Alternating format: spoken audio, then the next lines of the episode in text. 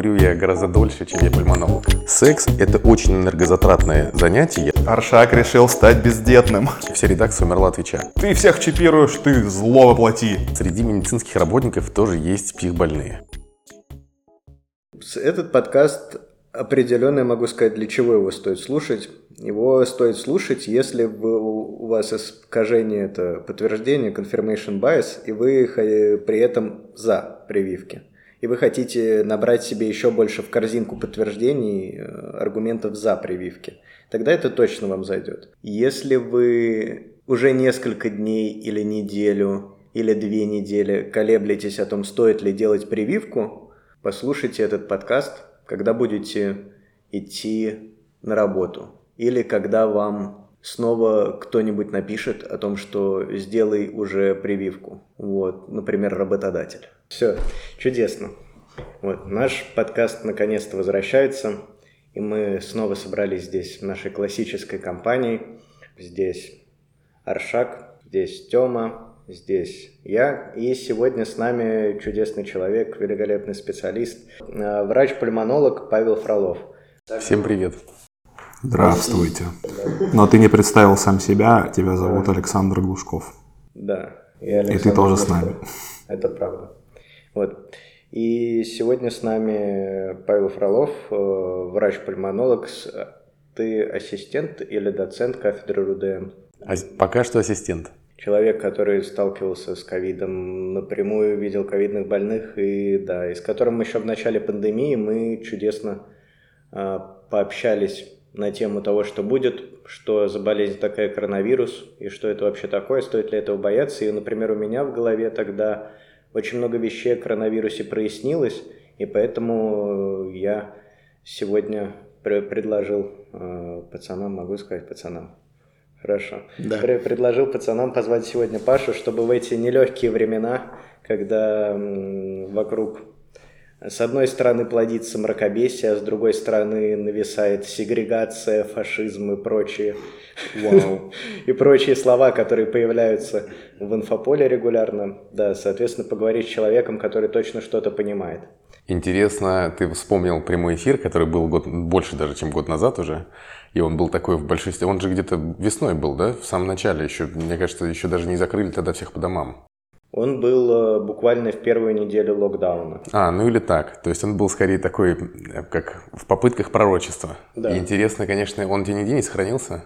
Он сохранился частями. Возможно, он сохранился... Нет, он не сохранился, хотя... Просто интересно сравнить, сравнить, э, что мы тогда обсуждали и что в итоге получилось. А вы сами не помните, что вы там напредсказывали?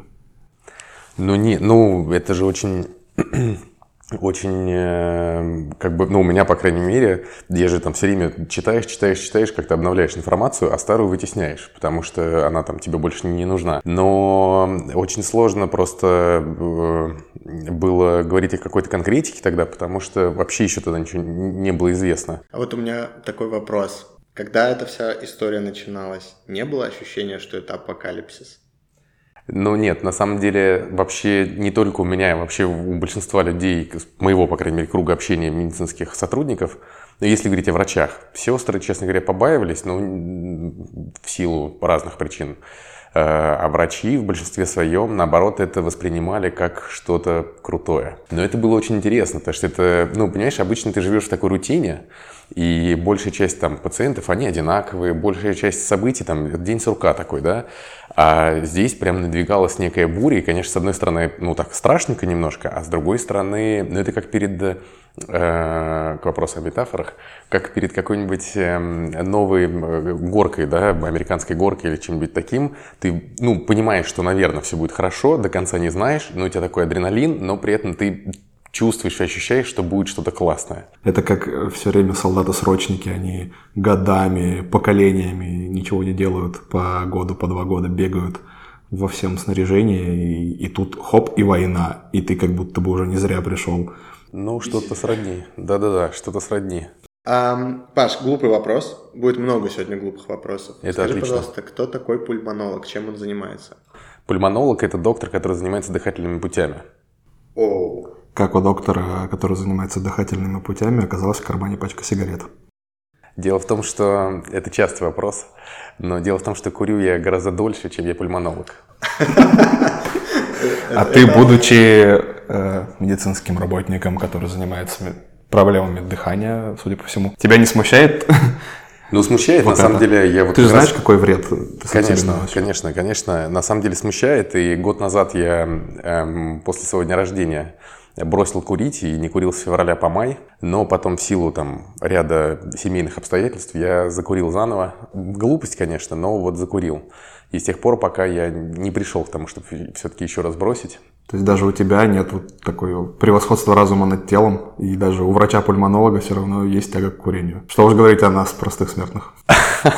Ну, вообще, это категорически неправильно с моей стороны, но что делать? Я жирный буду лучшим нутриционистом-диетологом в мире. А На самом деле, вот вы смеетесь, а сколько я знаю ну- нутрициологов, таких именно врачей, наверное, процентов 60 из них имеют лиш- излишнюю массу тела. Они все знают, что нельзя жрать пасту в сливочном соусе, но кто они такие, чтобы себе в этом отказывать? Мне кажется, лучше знать и не использовать, чем не знать и страдать от этого. Основное, о чем сегодня мы будем разговаривать, это все же вакцинация и то, куда это идет, где оно сейчас находится. Пожалуй, первый вопрос, с которого можно плавно закатиться в эту тему, это, Паша, расскажи свои впечатления, когда ты открываешь какую-нибудь новость, связанную с вакциной, буквально любую новость, связанную с вакциной, и, начи- и, во-первых, читаешь ли ты комментарии, во-вторых, э, какие эмоции у тебя вызывает комментарии? А, ну, надо понимать, что у нас немножечко разное... э, Инфополе? Да, инфополе, из которого мы берем новости. Безусловно, все, что касается не медицинских источников, я к этому ко всему отношусь с, ну, в лучшем случае с иронией. Потому что, конечно, ну, мы, наверное, будем еще касаться вопросов, почему провалилась вакцинация, но такой небольшой проброс я сделаю тем, что как раз-таки все эти ответственные люди, там, администрация на разных уровнях, они, конечно, говорят, ну, просто несусветные вещи. Буквально вчера, я вот сейчас взял телефон, вчера э, приходит новость, сейчас я прям процитирую. В Ангую это будет новость про то, что после вакцинации нельзя три дня заниматься Да, сексом. это Саратовская область. А сегодня вышло опровержение, что если очень хочется, то чуть-чуть можно. Да, совершенно верно. Совершенно верно. На секундочку, значит, замминистра здравоохранения Саратовской области, секс – это очень энергозатратное занятие, я цитирую. Поэтому мы предупреждаем людей, которые вакцинировались, о том, что повышенные нагрузки, в том числе занятия сексом, не рекомендованы после вакцинации. Ну что за кошмар? Слушай, ну я-то в своем возрасте иногда задыхаюсь и за сердечко держусь, а он, наверное, на себе, на своем опыте основываясь вообще. Ну так вот, поэтому, конечно, э, поле, в котором я беру новости, они, конечно, немножко разные. Я читаю там всякие медицинские журналы, медицинские какие-то сайты специальные, да, в основном это англоязычная литература. И там, конечно, ну, или информация проверенная, или пишут о том, что вот у нас есть такое мнение, но оно не проверено, и там есть уровень доказательности разные и так далее, и так далее. Поэтому тут мне в этом смысле немножко проще, чем остальным людям. Скажи, пожалуйста, как ты считаешь, если сравнивать текущую пандемию, вот этот вот весь э, трэш и кошмар, происходит вокруг, с тем, что было, например, не знаю, во время эпидемии испанки или, например, когда была какая-нибудь, не знаю, там, бубонная чума и так далее. Я не знаю, насколько ты в материале, но мне кажется, врачи более-менее. плюс-минус должны, да, как-то изучать вот старые болячки. Насколько вот поведение людей сейчас и их реакция на то, что им говорят, на то, что происходит вокруг, она сопоставима или несопоставима с тем, как вели себя люди раньше? Да, ну, по большому счету, примерно точно так же. Э, Каждый из нас ограничен э, лишь уровнем своих знаний. И в рамках этих ограничений люди и действуют. Есть э, диссиденты, они всегда были, есть э, колеблющиеся и есть убежденные. Э, Собственно, так было всегда. Вопрос просто в том, что раньше считалось, что там надо есть, не знаю, жареные крысиные хвосты, и тогда все будет проходить. Сейчас считается, что нужно вакцинироваться. Но что интересно, ведь э, во время испанки, собственно, поняли, что самое главное и ключевое – это как раз изоляция.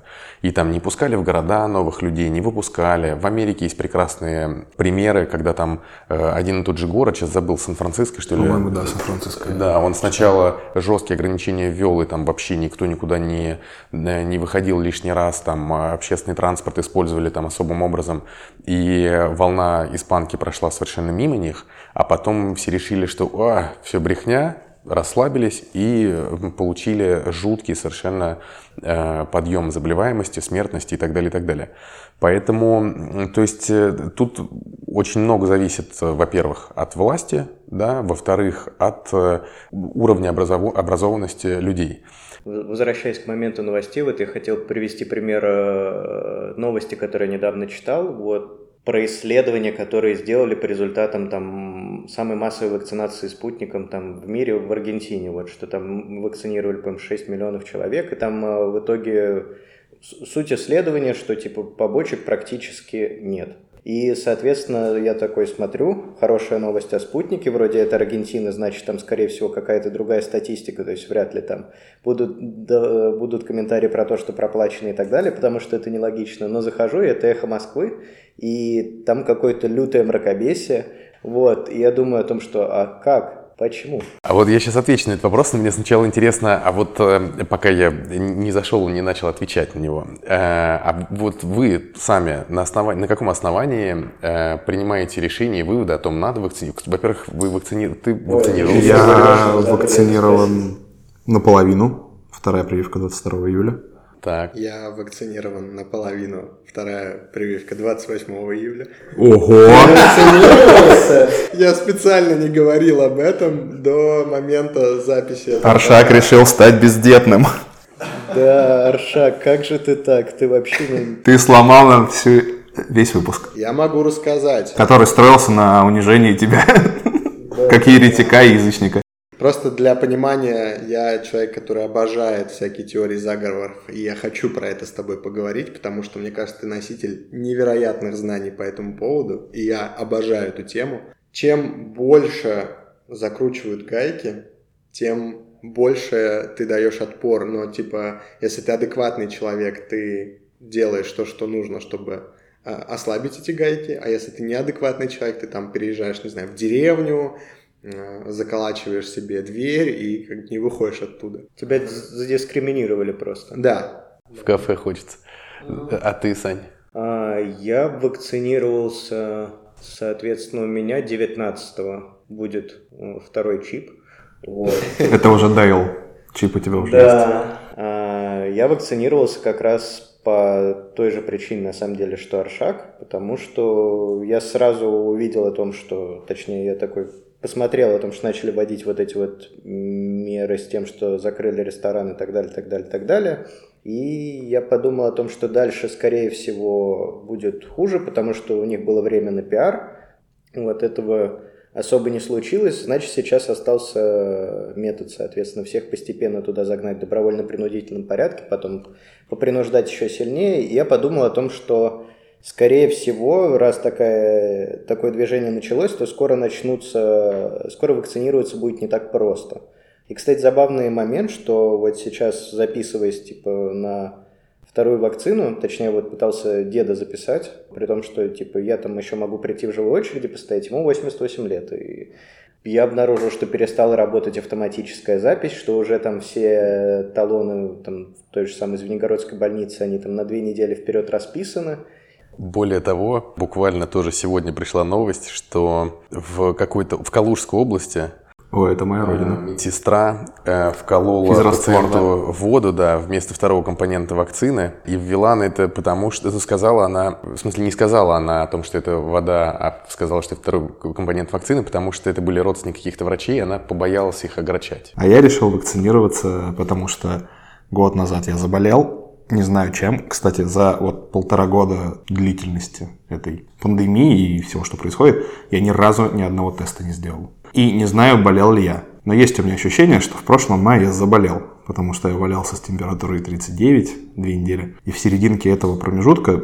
мне стало очень плохо, э, и мне не понравилось кататься на скорой с онемевшим лицом, поэтому я решил, что если есть возможность этого избежать или снизить риск возникновения такой ситуации снова, или там кого-то заразить, короче, риск-менеджмент просто-напросто. А откуда у тебя информация была о том, что есть такая возможность, что она снижает вероятность и так далее, и так далее? как, просто... как вы выбрали прививку? Я просто в целом верю науке и прогрессу. Скачки с бубном «О, Господи, это же вызовет какое-то там бесплодие, тромбоз и прочую ерунду» для меня в принципе менее состоятельны, чем есть штука, которую можно себе вколоть. Мы все выжили благодаря прививкам. Мы бы сдохли к чертовой матери, если бы нам не делали прививки в детстве. И я в принципе верю в прогресс, верю в науку. И мой фильтр, когда я там листаю ленту, я вот угораю над всеми этими людьми, которые, о господи, нас чипируют, это одна часть, которая совсем отбитая. Вторая, которая там неизвестные побочки, туда-сюда. Но фильтр этот мой проходит только люди в халатах, которые вещают и говорят, что чуваки, вообще-то мы тут не пальцем деланные, мы сделали полезную штуку, и она поможет вам не помереть. Я помню еще, когда вакцина только разрабатывалась, тогда у меня была позиция типа российской вакцины я не очень бы хотел прививаться, хотел бы привиться Pfizer. Но я быстро понял, что Pfizer у нас в России не будет, при том, что каких-то особо рациональных причин, почему Pfizer должен сделать лучше, чем там центр Гамалея, их нет. Вот. И потом я как-то разузнал, что центр Гамалея у них там была история, что то ли они от холеры, то ли от чего-то такого привили Африку. Там была какая-то, какой-то такой момент. Соответственно, я узнал о том, что центр Гамалеи, в общем-то, э, определенно что-то умеют, и вакцина нормальная, то есть э, ей можно в принципе доверять. Ну и в общем по дороге я смотрел каналы всяких популяризаторов науки, где рассказывали как раз про историю вакцинации, вот, рассказывали про испанку, про то, почему испанка столько народу покосила, и не помню, как называется этот канал, но есть чувак, который прямо классные такие медицинские истории рассказывает, очень так э, основательно и интересно. Да, я его время от времени за завтраком посматривал, и это, скорее всего, повлияло на мое отношение к вакцинам в принципе. Ну и плюс я плюс-минус понял, как она работает. И вот всякие такие штуки просто настроившись там, наверное, на этот, э, что в интернете мне начали рекомендовать всякие такие видео, за счет этого я узнал. Поэтому, собственно, когда пришел вот этот вот финальный типа толчок с тем, что все, это время пришло, нет, не, не стоит откладывать поход в Звенигородскую поликлинику, которую я терпеть не могу. Это, наверное, было на самом деле главным препятствием так вот, к вакцинации. Ну, я вот к этому и вел, что вы оба на самом деле сказали, что ты там в ленте читал, ты, значит, там видео какие-то смотрел и так далее, и так далее. Есть у нас такая шутка, я не знаю, насколько она в немедицинской среде распространена, что источник информации ОБС – Одна бабка сказала. Мой любимый источник информации. Обожаю. Вот, вот, ну, вот. Просто вот. у кого-то это реально бабки, а у кого-то это там ходящие по всяким подкастам и передачам ученые.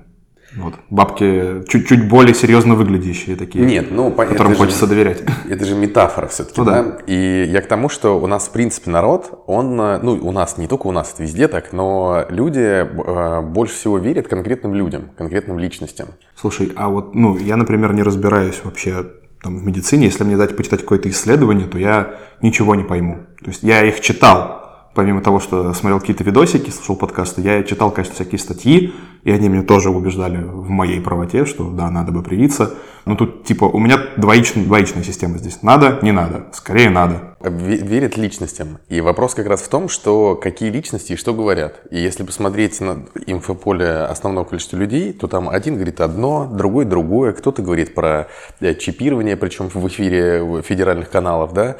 Э, кто-то говорит еще про что-то. И настолько разная информация, что, конечно, каждый слышит то, что он хочет слышать, и то, чему он сам лично доверяет больше. У меня вопрос а, по поводу вот этих вот всех теорий и так далее. Скажи, пожалуйста, из своей практики, самые безумные, отъехавшие э, и самые потрясающие с точки зрения фантастики теории про вирус, его происхождение и так далее, которые ты слышал. И, может быть, были такие, в которые ты бы сам мог поверить? Ну, таких, которые я сам мог бы поверить, точно нет. Не просто это невозможно. Понимаете, я, у меня по-другому работает голова. Я вообще немножко сумасшедший. Я больше верю тому, что написано в журнале, в научном, чем когда передо мной будет стоять хоть академик, хоть сам Господь Бог, в которого я тоже не верю. Я правильно понимаю, что твой подход – это противоположное доказательной медицине? Наоборот. А, это оно и есть. Сугубо доказательное. Сугубо.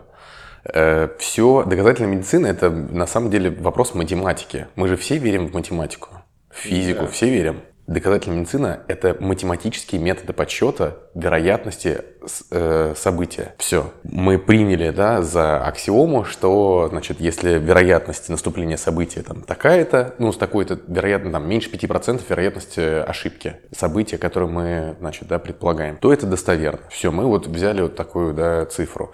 А, ну, вообще, на самом деле, про теории всякие антиваксеров э, я, естественно, слышал очень много времени еще там, до этой всей пандемии. А я как-то так сложилось, что в какой-то период моей медицинской карьеры какой-то такой слух пошел, что я, значит, ну вот активно занимаюсь вакцинацией, и люди, которые антивакцинаторы или сомневающиеся, но больше склоняющиеся к антивакцинации, они все ко мне приходили поговорить и убедить меня в том, что я не прав. Эм, вопрос догонку. Вот если смотреть, э, типа вот 100% твоих э, посетителей, сколько процентов это вот противопрививочники? Я, конечно, тебе не отвечу на этот вопрос, потому что это надо сесть и считать. Твоим ощущениям, кого больше? Если, ну нет, больше, конечно, тех, кто за прививки. Ага. Конечно, нет, с подавляющим Ура! преимуществом. Кажется, мы выживем.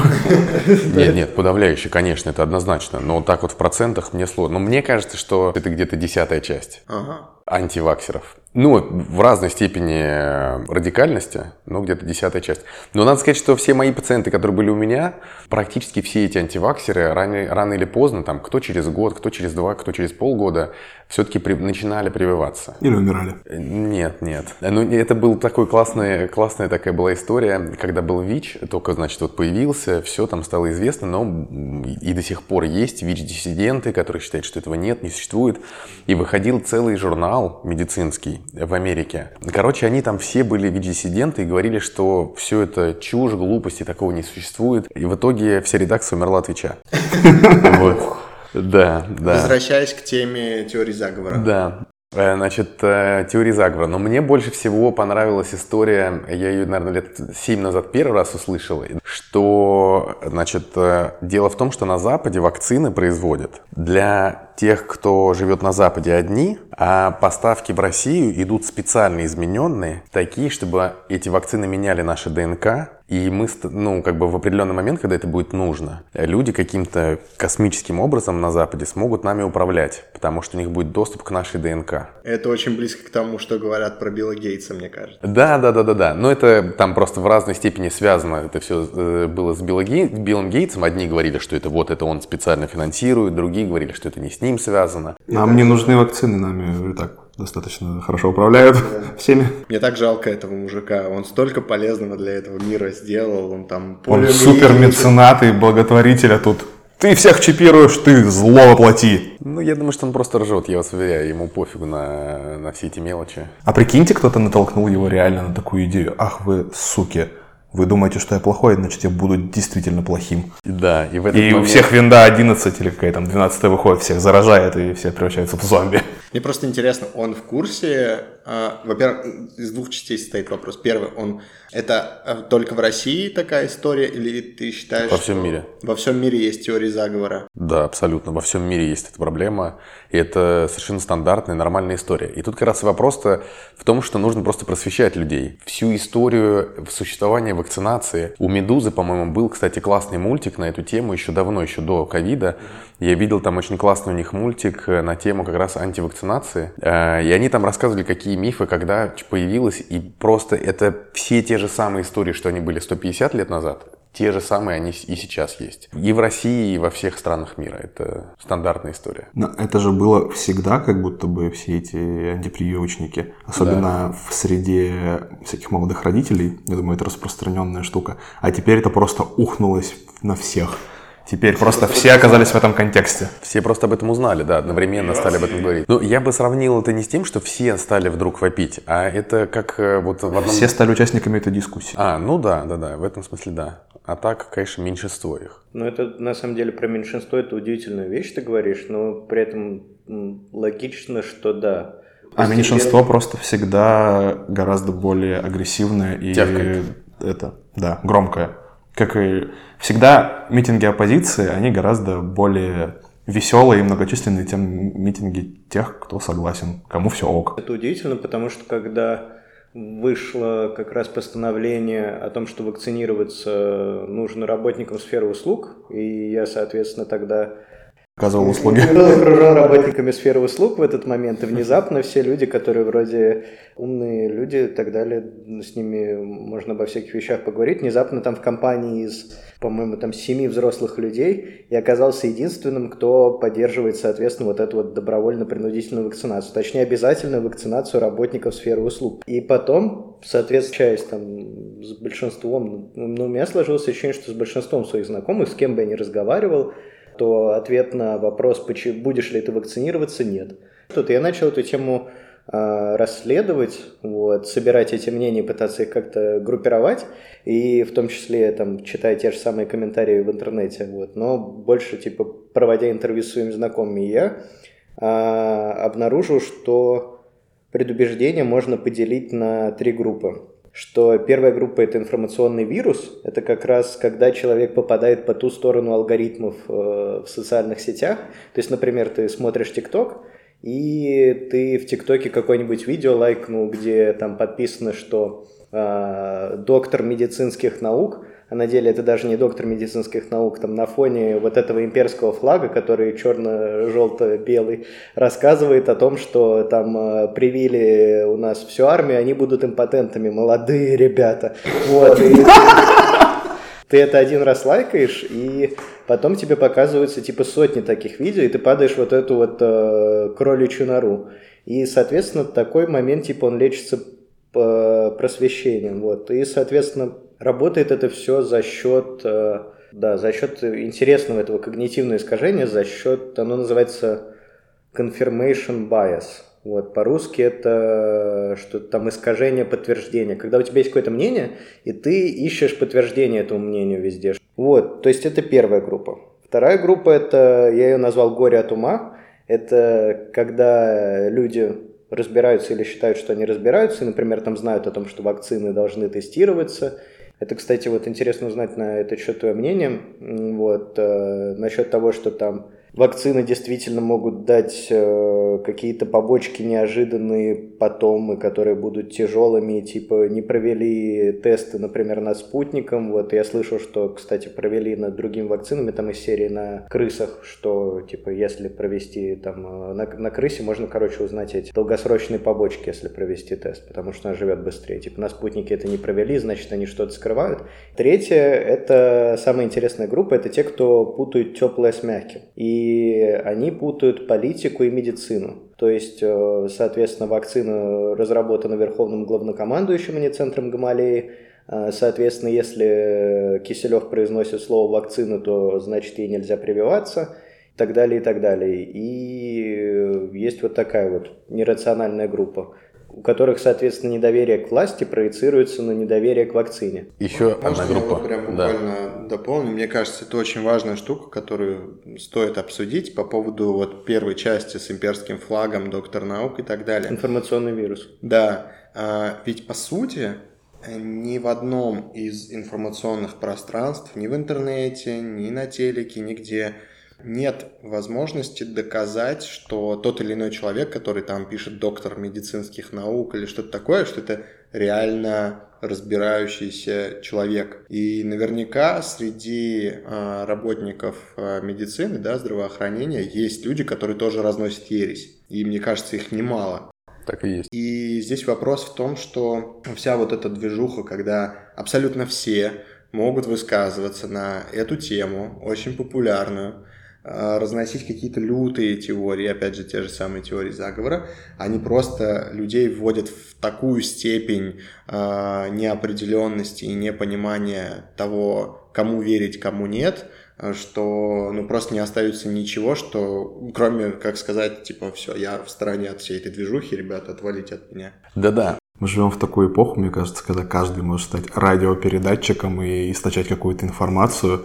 Этого слишком много. То есть всегда были люди, которые думали по-разному, просто не всегда они могли доносить свои мысли в массы, а теперь это могут делать все, из каждого утюга, из каждого из каждой норы в мире вообще э, абсолютно. Просто теперь э, все вдруг нечаянно стали слышать и видеть всех. Все мнения на виду, и поэтому Но есть еще одна группа. Все, что вы сказали, я абсолютно согласен. Все это все присутствует, имеет место.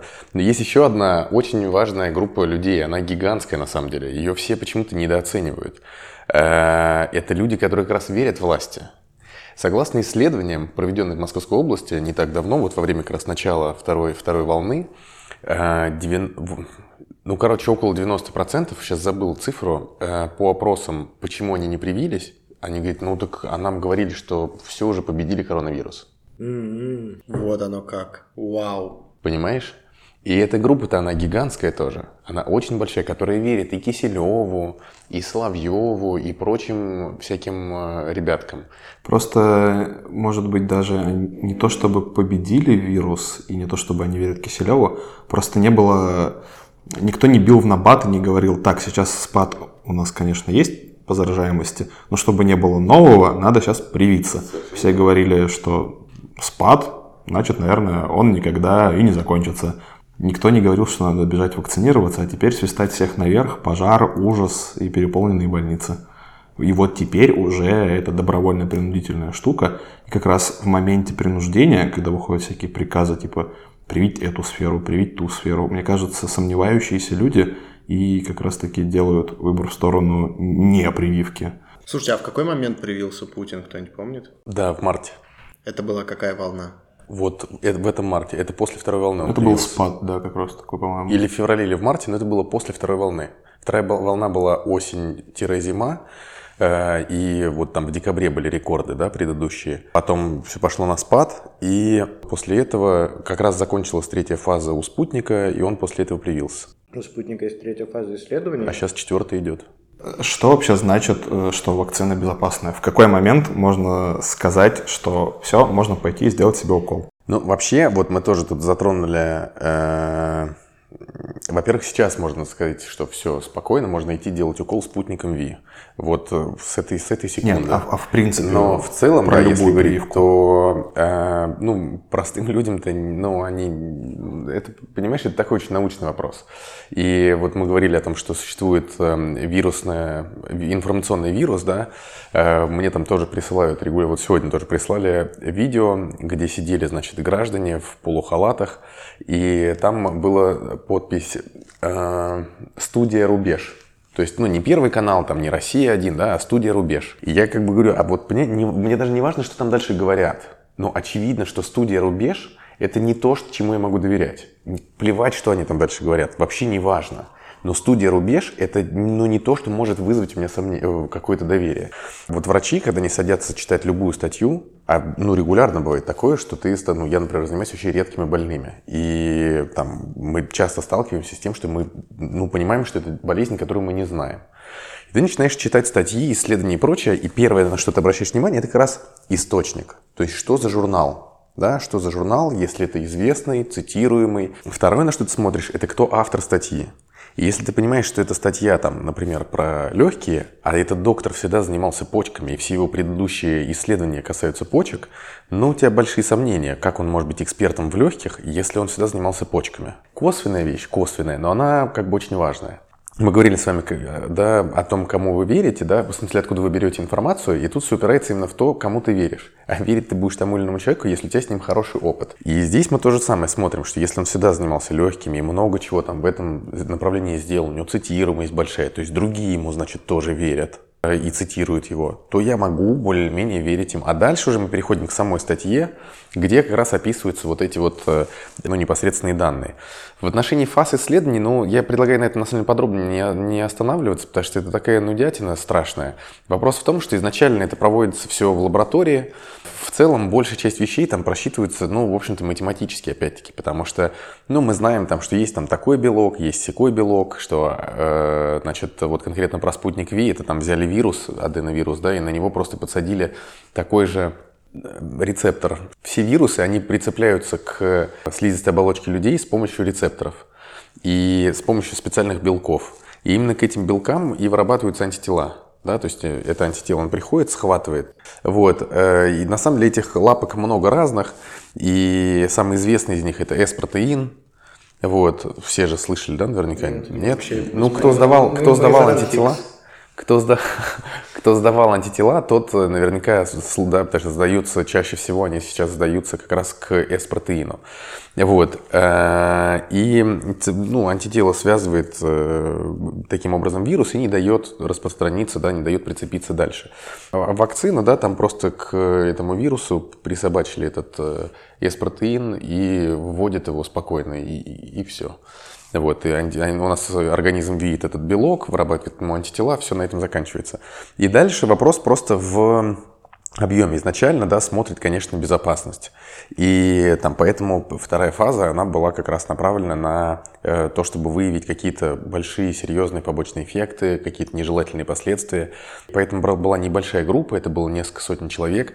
Я, например, лично знаю людей из э, нашего Министерства здравоохранения, которые э, прививки начали делать в середине прошлого мая это еще какая-то там первая да, фаза. Ну, там вторая, да, да, да, да. То есть это было еще тогда, то есть только-только появилось.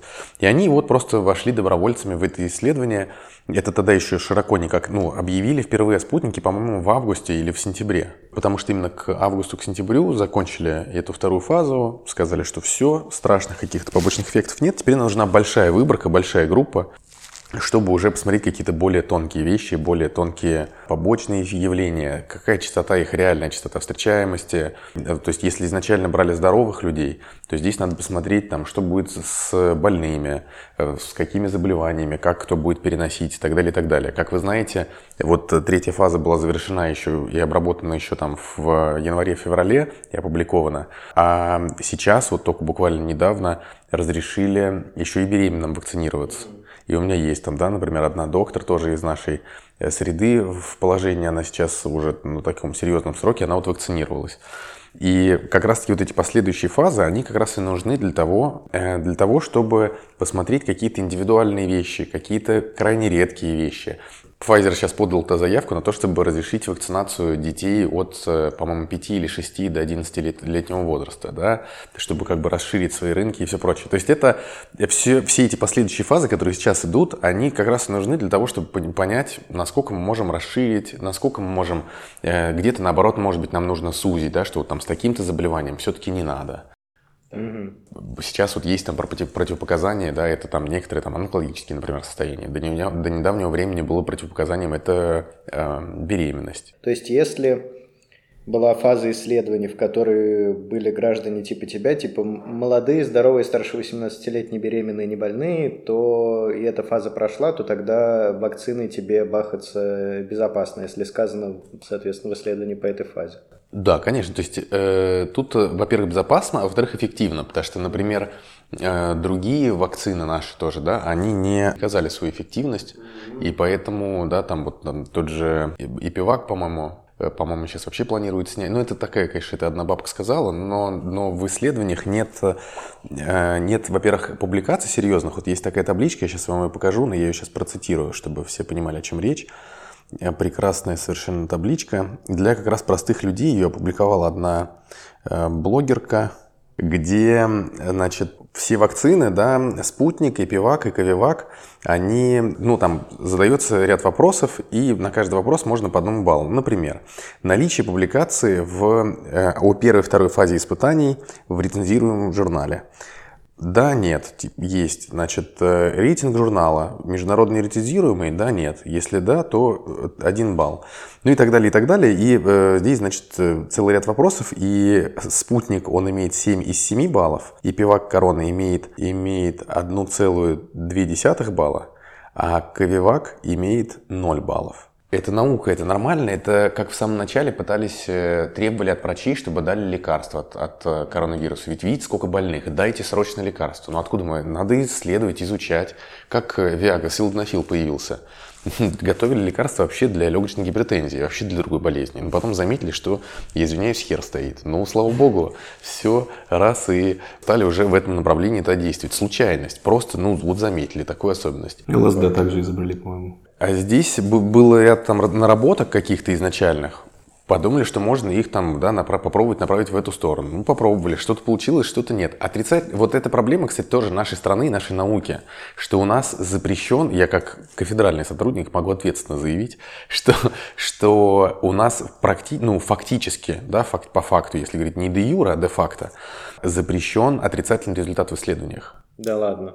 Ну, как бы да. То есть, если у тебя он э, будет отрицательный, то это крайне негативно. Ты не можешь, например, защитить диссертацию с отрицательным, исслед... с отрицательным результатом. То есть, типа, если ты доказал, что что-то не работает, то это плохое исследование. К этому всегда очень негативно относятся. Ну, то есть, ты, если хотел доказать, что это будет работать, а доказал, что это не будет работать, то это, да, тебе скажут, ну как, а как ты можешь защититься? Не-не-не, дружище, ты что, надо, надо что-то придумать. Это какая-то оборотная сторона positive thinking, знаешь, типа да. то, что надо победами только думать, только какая-то очень гипертрофированная. У меня есть другой вопрос а, по поводу э, людей, которые там ересь всякую разносят.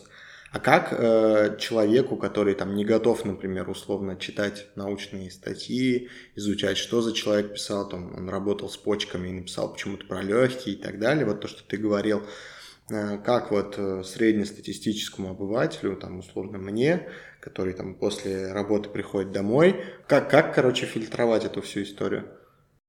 К сожалению, у нас механизмов для такого контроля пока что мало для, точнее, для помощи, для контроля врачей, я имел в виду, да, э, для помощи э, нашим пациентам очень немало. Но если говорить не про вакцинацию и не про ковид, а если говорить про там какие-то другие вещи, например, там тоже там лечение ОРВИ, вы все знаете, да, наверняка, что там у 10 людей спросить, 10 разных вариантов лечения будет. Но я всем родителям говорю, вы читайте там клинические рекомендации. Хотя это вообще медицинская история, да, и то есть там это для врачей написано. Ну, а родители более-менее могут понять, что там хотя бы в лечении нет э, тех слов, которые написал доктор им в бумажке. И она на основании этого может задать ему вопрос, сказать, доктор, ну подождите, вот я тут читал клинические рекомендации, а там нет тех препаратов, которые мне прописали. Как быть? И доктор, естественно, будет вынужден как-то парировать. И в отношении многих заболеваний, ну, большинства распространенных заболеваний, такие э, документы существуют. Э, если говорить по, конкретно про ковид и про э, вакцинацию, таких документов, ну, адекватных, да, и действительно общепризнанных, их, к сожалению, нет. Вот, поэтому даже на вот этих э, сайтах, э, которые я читаю, порталы, вот эти всякие англоязычные и так далее. Кому интересно и кто знает, если там UpToDate, например, там Medscape, ну, в большей степени UpToDate, конечно, я читаю, PubMed. На UpToDate очень удобно. Э, на UpToDate очень удобно, там ты заходишь, прям сразу про, про коронавирус, тебе сразу высвечивается прям какие новости. На UpToDate он же за это, за деньги. Да. Окей, окей. То есть, грубо говоря, мы пришли к выводу, что лучше читать более-менее профессиональные издания, ну хотя бы стараться, да, отраслевые какие-то, и, соответственно, вот эти вот клинические рекомендации, где их брать? Людям нет, людям я не считаю, что нужно читать, э, от, э, читать медицинские или отраслевые да, издания. Надо выбирать себе адекватных врачей. Тут другое, но это невозможно, это нереально. Даже там, вот я там раньше занимался одной областью медицины, потом постепенно, да, я там э, немножко в другую область перешел, и я просто забываю то, что было тогда. Потому что, ну, я с этим меньше работаю, я просто забываю, я меньше об этом читаю и так далее. Я там сейчас легкие, легкие, легкие, легкие, легкие. А там про инфекции меньше, ну, к примеру, да, в меньшей степени. Э, поэтому врач, не врачам вообще в принципе читать эту литературу очень, ну, это почти невозможно. Поэтому кроме как выбора какого-то более-менее авторитетного и адекватного человека, врача, еще другого, к сожалению, посоветовать не могу. Окей, как э, понять, э, что твой лечащий врач подался в ересь?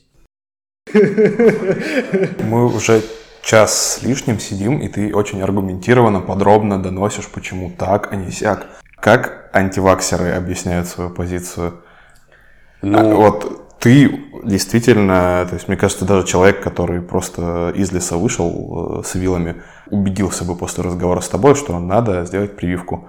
Поэтому очень, очень жалко, что Аршак уже оказался не в лесу, потому что я все ожидал, что Аршака, когда он еще был по ту сторону баррикад, что он придет сюда и, соответственно, да, Что говорят, э, да, люди по ту сторону баррикад? Как они доказывают свою позицию, что не надо, опасно, а черт его знает, что там дальше будет, подождите полтора годика и так далее?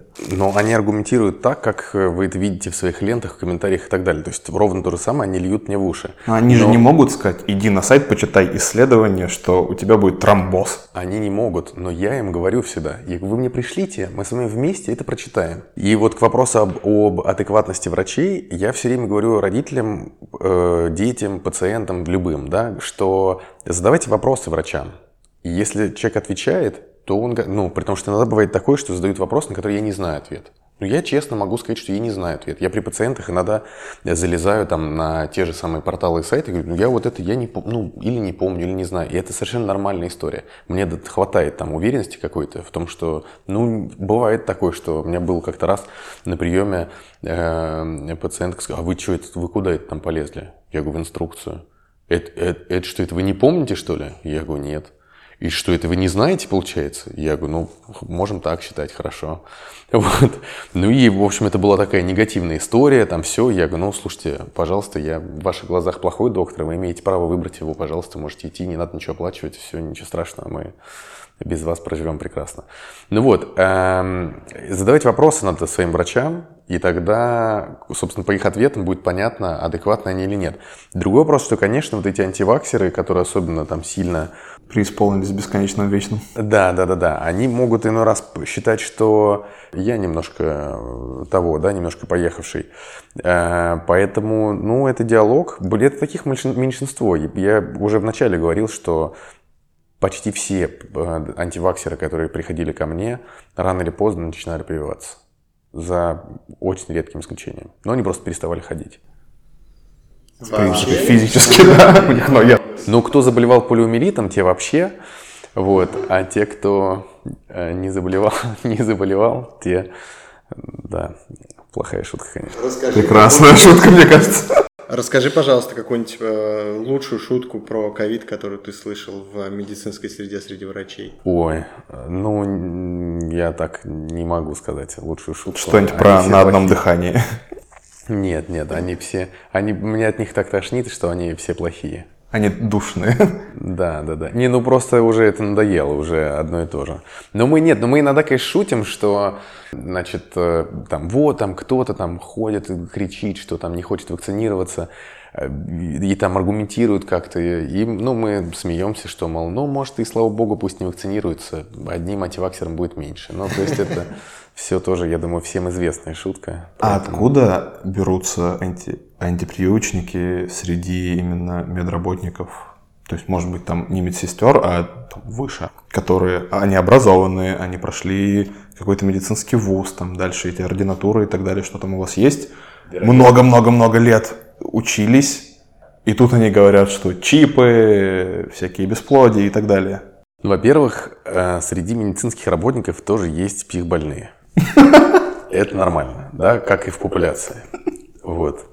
Во-вторых, э, как ты сказал, что мы все проходим вузы и прочее, и прочее, и некоторые из нас их проходят просто мимо.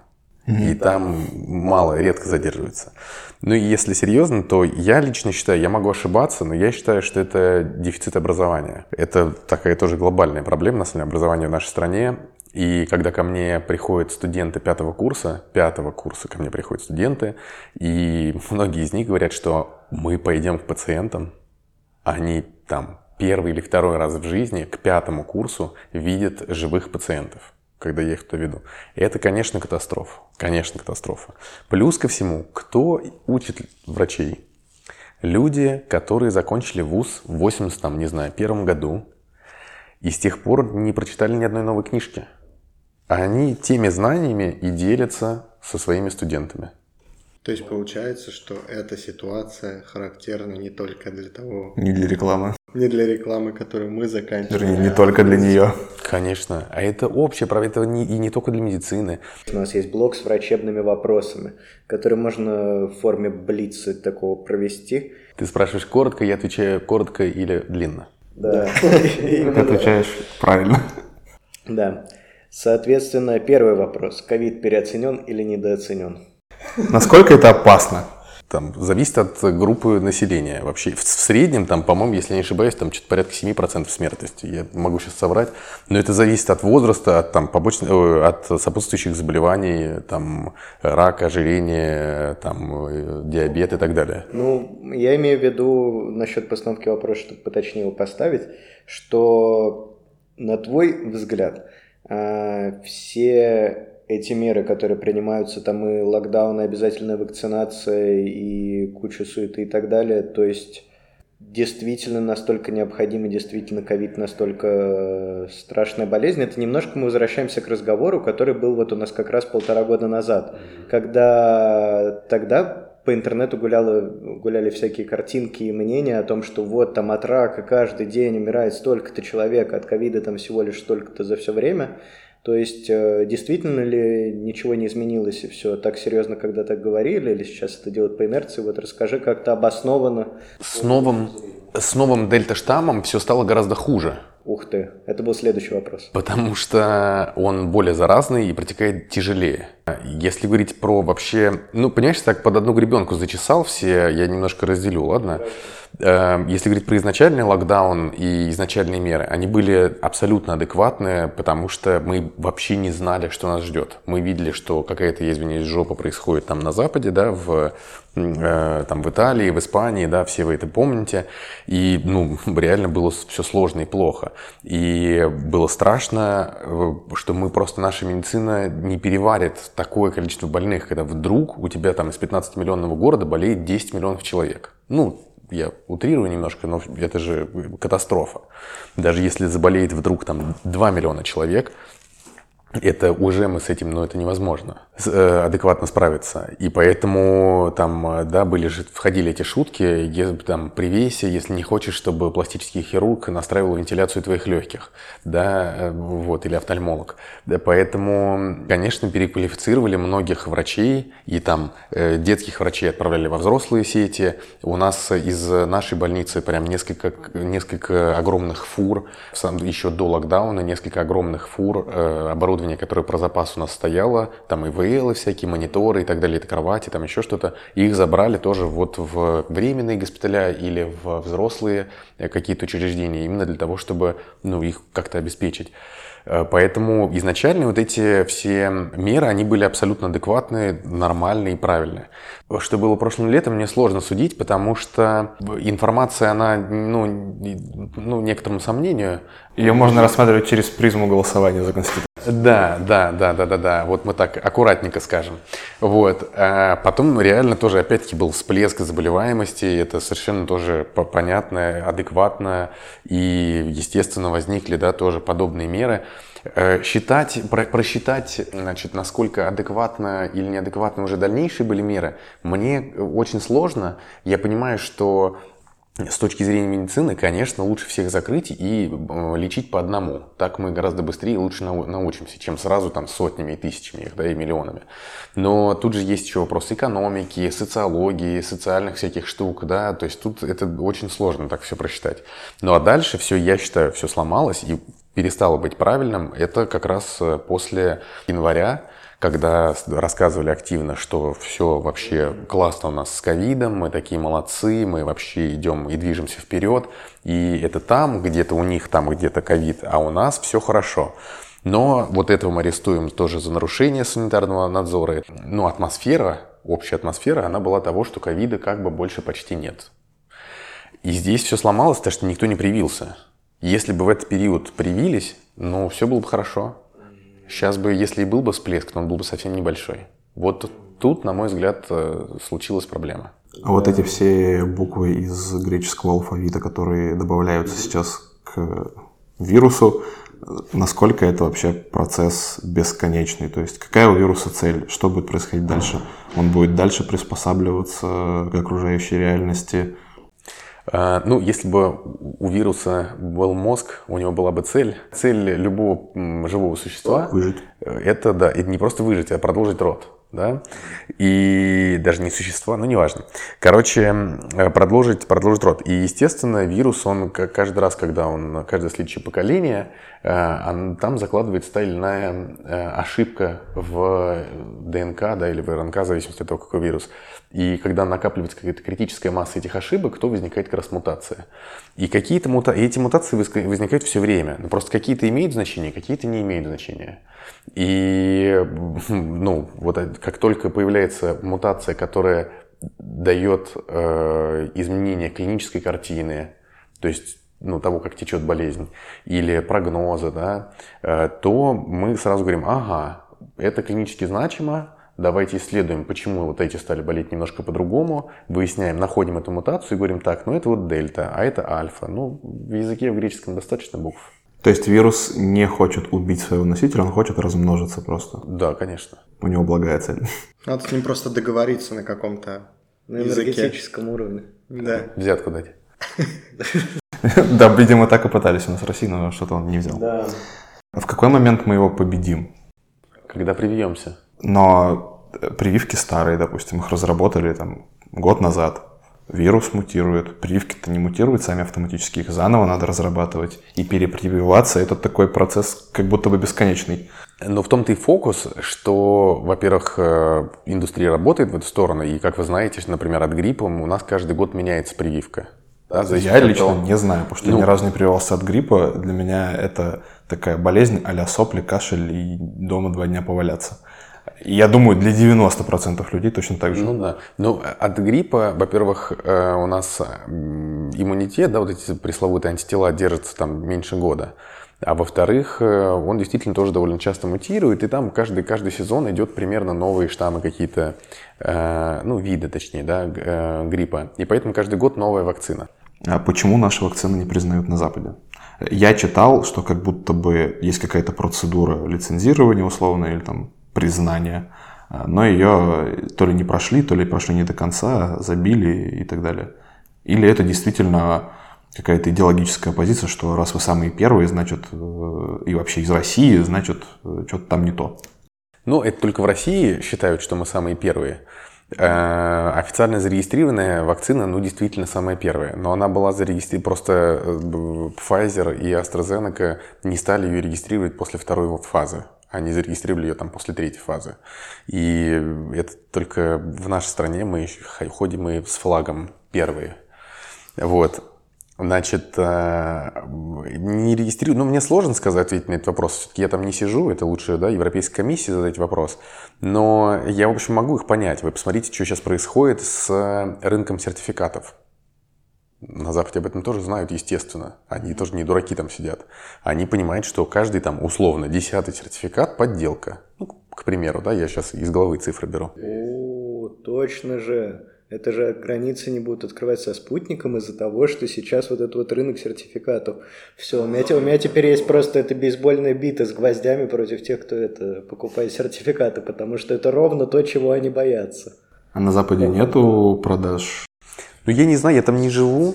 Ну, может, вот, там общаешься с кем-то. Среди моих знаю. Э, друзей и знакомых, э, ну, они просто шокируются. Говорят, в смысле, прививка же бесплатная. А зачем платить за сертификат? Десятку? А у вас что, прививки платные? Ну, то есть, вот, вот такая обычная реакция. То есть, они просто, просто не понимают вообще. Э, понимаешь, на, на Западе немножко другая система. Если ты там не привился, то у тебя сильно дороже страховка. У тебя там сразу бьет рублем все все, ну не рублем, центом, а, сразу все бьет. И это причем завязано сразу на многих-многих-многих вещах. Но они так жили поколениями. Это да, у нас да, да, понятно. потихонечку в эту сторону мы мигрируем, когда у тебя 80 лет все государственное и типа бесплатное, а тут вдруг начинает работать рынок и как-то все это регулируется само собой. А, в этой комнате позиция о том, что вакцинация это правильный выход, это точнее, что вакцинация это правильно, логично, полезно в этом нет ничего страшного, и что риск определенно перевешивает пользу, и что всем нужно вакцинироваться для того, чтобы как можно скорее Россия и мир вышли из пандемии, и всем стало лучше жить. Конкретно в этой комнате, где записывается подкаст, это абсолютно естественная позиция, которая воспринимается как должное. Но при этом, думаю, даже и у многих слушателей нашего подкаста, тем более если разговаривать просто те же самые вещи повторять. К чему я веду? Я веду к тому, что, друзья, которые дослушали наш подкаст, если у вас что-то из того, что мы здесь обсуждали и к чему пришли, вызывает горение пукана, напишите, пожалуйста, это в комментарии. И, соответственно, поскольку сегодня, по-моему, мы супер рационально все разложили, но, возможно, так в информационном пузыре, в котором мы находимся, так кажется. Соответственно, это то, что я хотел сказать в завершение нашего подкаста. Еще, в принципе, Аршак говорит о том, что нам нужно сворачиваться, но будем ли мы делать какой-то прогноз на будущее, чем в итоге весь вот этот вот тренд с вакцинацией и так далее, в какую сторону он пойдет, чем э, закончится. Слушай, ну если, лично мне, если честно, вообще наплевать, кто там будет прививаться, кто нет. Я всех своих родственников привил, поэтому теперь, господи, горе на все огнем. Кто не хочет, пусть болеет, пожалуйста. Больше пациентов, больше денег. Я-то что? Скорее всего, добровольно-принудительный порядок окажется достаточно эффективным. Мне кажется, он всегда самый эффективный. Да, потому что они смогли сбалансировать вот этот вот момент, что не слишком палку быстро проталкивать.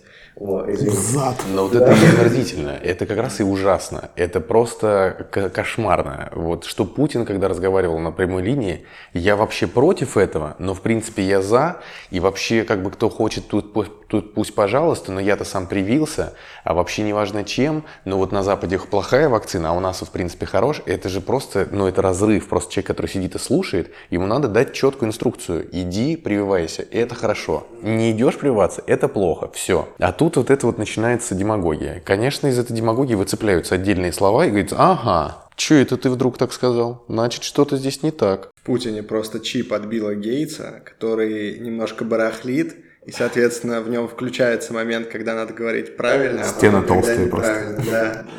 Да, он плохо со спутниковским чипом сочетается. Да, там это разные языки кодирования. Ребят, мне кажется, мы очень круто посидели, очень круто поболтали. А, Паш, спасибо тебе большое, что пришел. Да, Это было супер потрясающе полезно. Мой финальный вопрос. А, все будет хорошо? Да. Все будет хорошо. Из этой комнаты невозможно сегодня выйти антиваксером после этого разговора. Супер, ребята. Спасибо всем большое. Топ, мы не заканчиваем. У меня есть одна важная объявления. Ровно год назад, почти ровно 10 июля, мы записывали наш пилотный выпуск. Это выглядело так. Точно так же с нектаринками, поэтому я их купил и принес. Посмотрите на это восхитительное фото. убитые сидели? Мы сидели определенно уставшие, уставшие да, да. И комната была душная. Поэтому, черт возьми, это юбилейный год. Он прошел. Спасибо, что слушаете нас. А можно я тоже одну просто маленькую фразу скажу, что я просто хочу порекомендовать и посоветовать людям изучать свои источники информации. Спасибо, это было очень круто. Аминь.